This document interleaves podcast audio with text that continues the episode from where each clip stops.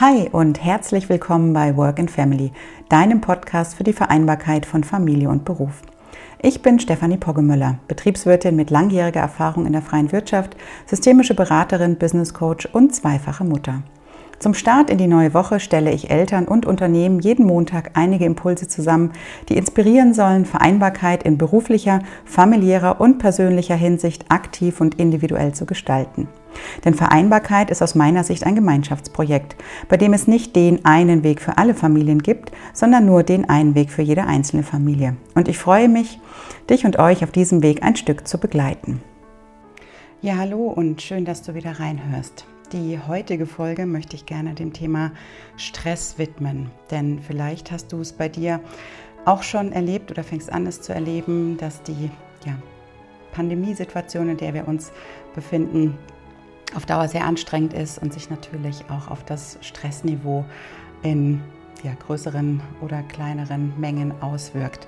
Und das ist nicht nur ein Gefühl, sondern das ist auch tatsächlich mit Zahlen belegt. Ich habe mal ein bisschen recherchiert und die Stressstatistik von Swiss Life, die zeigt, dass ähm, 80 Prozent der Bundesbürger und Bundesbürgerinnen in den vergangenen Monaten tatsächlich unter Stress leiden. Besonders betroffen davon sind Berufstätige im Gesundheits- und Pflegebereich.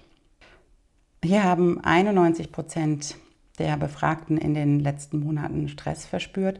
Und ein Drittel davon hat sogar gesagt, dass sie seit Corona deutlich häufiger unter Stress leiden. Es gibt auch ein paar ähm, geschlechterspezifische Unterschiede. Frauen zum Beispiel, die fühlen sich deutlich gestresster mit 84 Prozent als die Männer. Da liegt der Prozentsatz der Befragten bei 76 Prozent. Es gibt jetzt mehrere Gründe, die Stress auslösen können. Zum einen im Jobbereich und zum anderen auch im Privatbereich.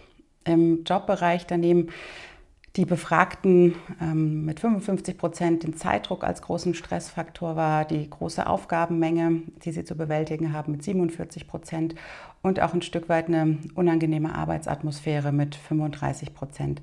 Daneben gibt es noch so Stressoren wie der Verlust des Arbeitsplatzes zum Beispiel. Da haben sich 21 Prozent dazu geäußert und auch ein ja, fehlender Ausgleich durch wegfallende Freizeitaktivitäten. Ne? Man kann nichts mehr besuchen, es gibt keinen Urlaub mehr wegen Corona und ähm, das haben 23 Prozent der Befragten angegeben.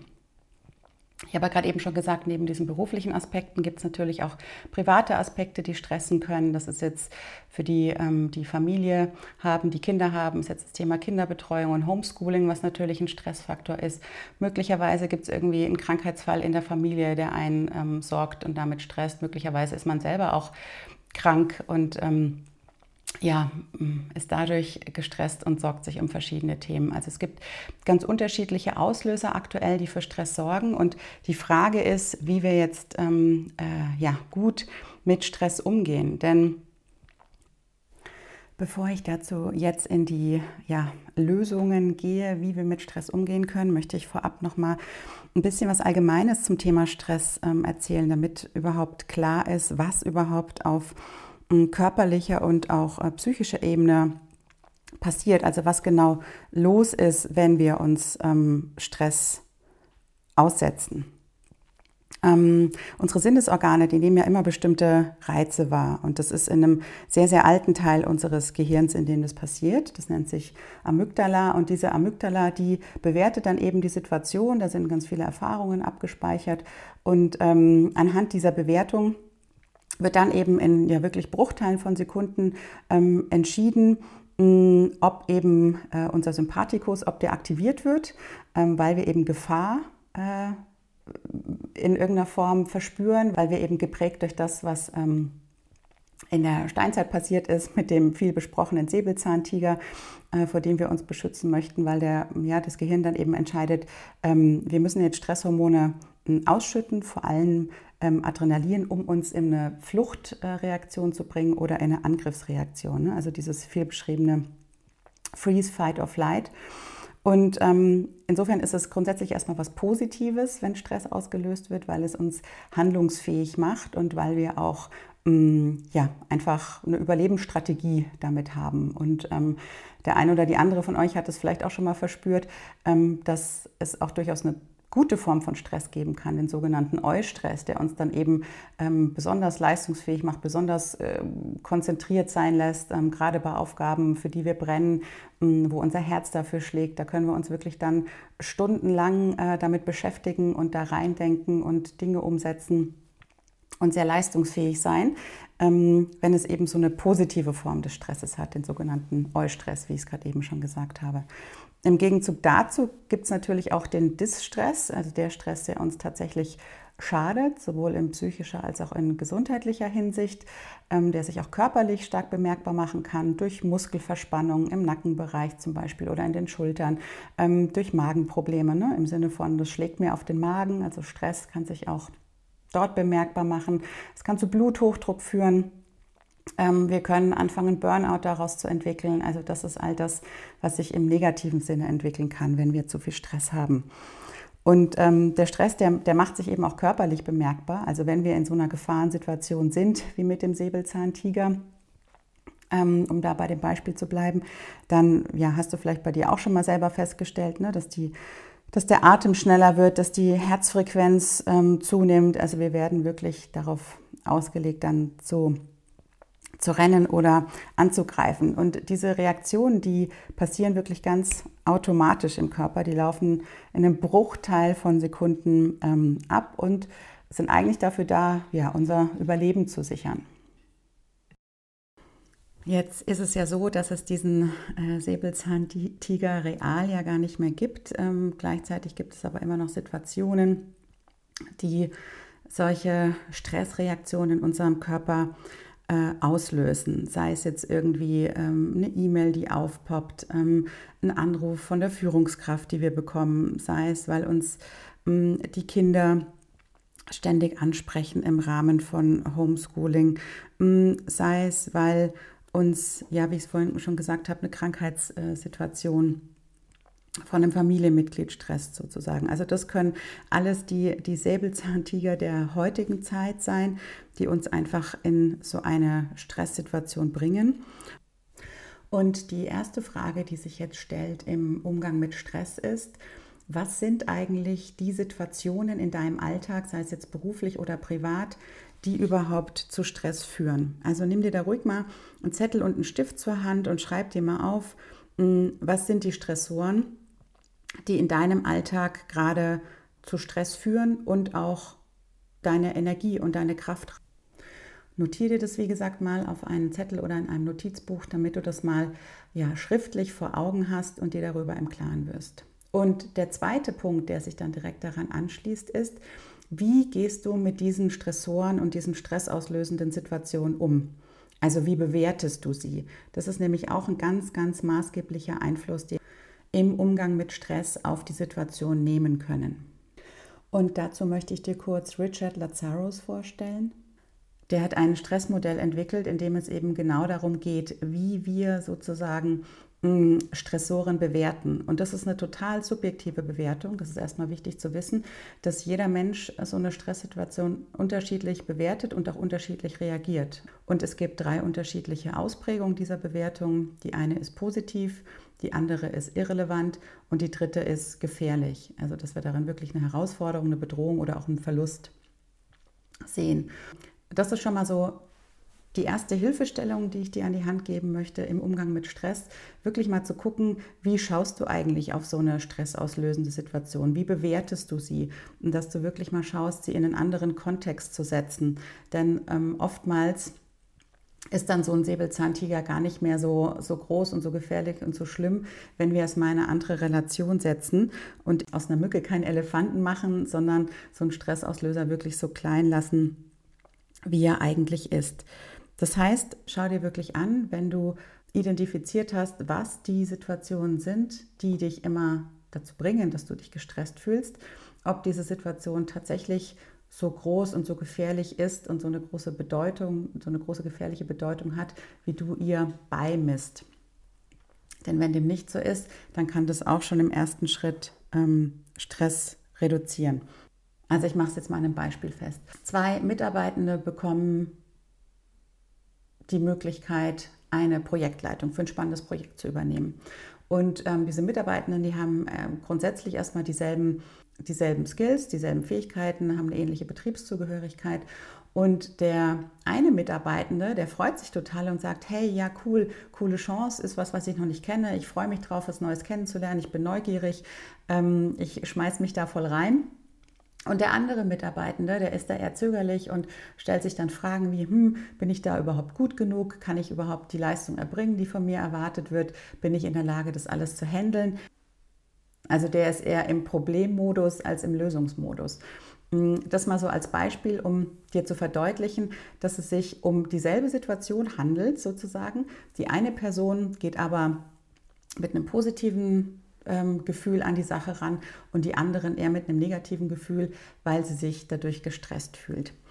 Also deswegen Tipp Nummer eins, wenn du merkst, es ist eine stressige Situation, die da von außen an dich herankommt, ähm, schau dir mal alle Perspektiven an, schau dir mal an, ob diese Situation wirklich als so bedrohlich zu bewerten ist, wie du sie gerade empfindest, mm, oder ob es auch Aspekte gibt, ähm, die positiv sind. Und frag dich vielleicht auch mal, was kann im schlimmsten Fall passieren, wenn diese Situation auf dich zukommt. Also geh dieses, ähm, ja, diese, diese Ängste, die sich da auch auftun, geh die im Kopf wirklich mal bis zum Ende durch und schau, was im schlimmsten Fall passieren kann, wenn Situation XY eintritt. Und oftmals stellen wir dann eben fest, dass der schlimmste Fall eigentlich gar nicht eintritt, weil er total mh, mm, unrealistisch ist.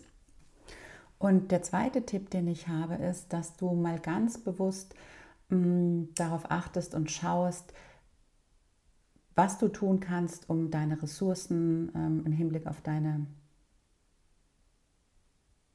dass du ganz bewusst schaust, was du tun kannst, um deine Energieressourcen aufzubauen. Also stell dir wirklich mal die Frage, welche Kraftquellen hast du gerade in deinem Alltag, sowohl im beruflichen als auch im privaten? Wo, wo schöpfst du gerade Kraft? Wo schöpfst du gerade die Energie? Und was bietet dir in der aktuellen Situation in irgendeiner Form Unterstützung und Rückhalt? Denn wir haben ja ganz zu Anfang diese kleine Übung gemacht, ähm, dass du dir erstmal aufgeschrieben hast, ne, was sind eigentlich die stressigen Situationen im Moment in deinem Alltag und als Gegenpart kannst du dir jetzt auch mal aufschreiben, was sind eigentlich die Situationen, aus denen du Kraft und Energie schöpfst. Also was sind deine Ressourcen, mm, die du hast. Denn wenn du dir jetzt ähm, mal vorstellst, dass dein, ja, dass dein Sein wie ein Tempel ist, das auf unterschiedlichen ähm, Säulen ruht sozusagen, dann ist es eben wichtig, möglichst viele von diesen Säulen zu haben, die dein Dach und dein Sein eben tragen. Und ähm, Deswegen frag dich doch mal, mal dir doch mal ein Bild von so einem Tempel auf mit ganz vielen Säulen und dann frag dich mal, was sind deine Ressourcen? Was ist das, was dein Dach, was dein Sein trägt? Und da kannst du jetzt zum Beispiel reinschreiben, dass das möglicherweise der Job ist, weil der dich besonders erfüllt und, und freut und dich zu dem macht, ähm, was du bist. Das kann die Familie sein. Das kann aber auch sein, ähm, dass du mm, ein Musikinstrument spielst, aus dem du Kraft schöpfst. Es kann sein, dass du gern in der Natur bist, weil dich das erdet und weil dir das ähm, wieder Energie und, und Ruhe und ähm, Kraft gibt, die du in dieser Zeit brauchst. Das kann aber zum Beispiel auch ein Ehrenamt sein. Also es gibt einen ähm, Report von der AXA, dem Mental Health Report, der hat zum Beispiel festgestellt, dass Menschen, die sich um andere Menschen kümmern, dass die grundsätzlich stressresistenter sind, einfach weil sie aus der, hm, der Wertschätzung, ähm, die sie auch von anderen bekommen, indem sie sich für sie engagieren, ähm, so viel ziehen, dass sich das total positiv auf den Umgang mit, mit Stress äh, auswirkt und auch einen Einfluss auf die mentale Gesundheit hat. Also vielleicht ist das ja ein Teil in deinem Leben, der dir viel Kraft und Energie gibt. Vielleicht kochst du auch gerne, vielleicht liest du gerne. Mm, dann schreib das alles mal in diese Säulen rein, also die Punkte, die dich eben tragen in deinem Leben und die dir, äh, die dir gut tun. Ähm, auch sich mal mit neuen Themen auseinanderzusetzen kann was sein, was eine ganz kraftvolle Ressource darstellen kann. Also wirklich mal bewusst sich die Frage stellen, wo kann ich aus meiner Komfortzone mal rausgehen, was kann ich mal Neues ausprobieren, vielleicht eine neue Sprache oder ähm, vielleicht sich mal mit einem neuen, mit einem Grafikprogramm auseinanderzusetzen, was man schon immer mal machen wollte. Also so die Dinge tun, ähm, wo man ja, wo man so ein bisschen ein Stretch äh, spürt, wo man merkt, okay, hier muss ich jetzt aus meiner Komfortzone raus, aber ich mache die positive Erfahrung, dass ich mir was aneigne, was Neues, in dem ich dann gut werden kann. Sport ist auch noch eine ganz wichtige Säule, beziehungsweise Bewegung, in welcher Form auch immer gerade vor dem Hintergrund, was ich eingangs gesagt habe, dass wir ja in Stresssituationen ähm, Stresshormone ausschütten, also Adrenalin und Cortisol.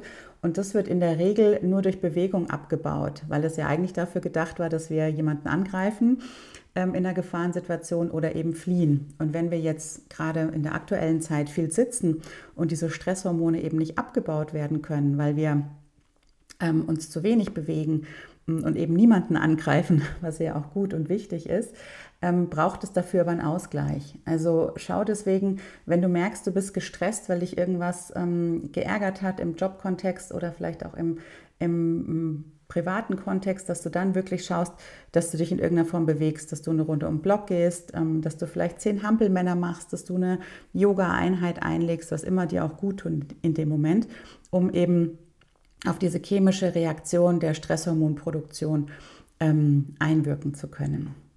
Genau, also das war jetzt mein zweiter Tipp in der heutigen Folge. Schau auch, was sind deine Ressourcengeber und äh, überleg dir, wie du die in deinem Alltag ähm, einbinden kannst und da Routinen entwickelst, um diese Ressourcen auch voll ausschöpfen zu können und den Stressfaktoren entgegenwirken zu können. Ja, das waren meine beiden Tipps zum Umgang mit Stress in diesen Zeiten. Hm, hör auch gerne mal in die Folge 35 rein, in die letzte Folge. Da habe ich noch ein anderes Tool vorgestellt, den Circle of Influence. Der hilft gerade auch ähm, als Methode sehr gut, um mit der aktuellen Situation umzugehen. Als Ergänzung zu dieser Folge kann ich dir das nur empfehlen. Und wenn dir diese Folge heute gefallen hat und du den einen oder anderen Impuls für dich mitnehmen konntest, dann freue ich mich über eine Bewertung in Form eines Kommentars hier auf iTunes.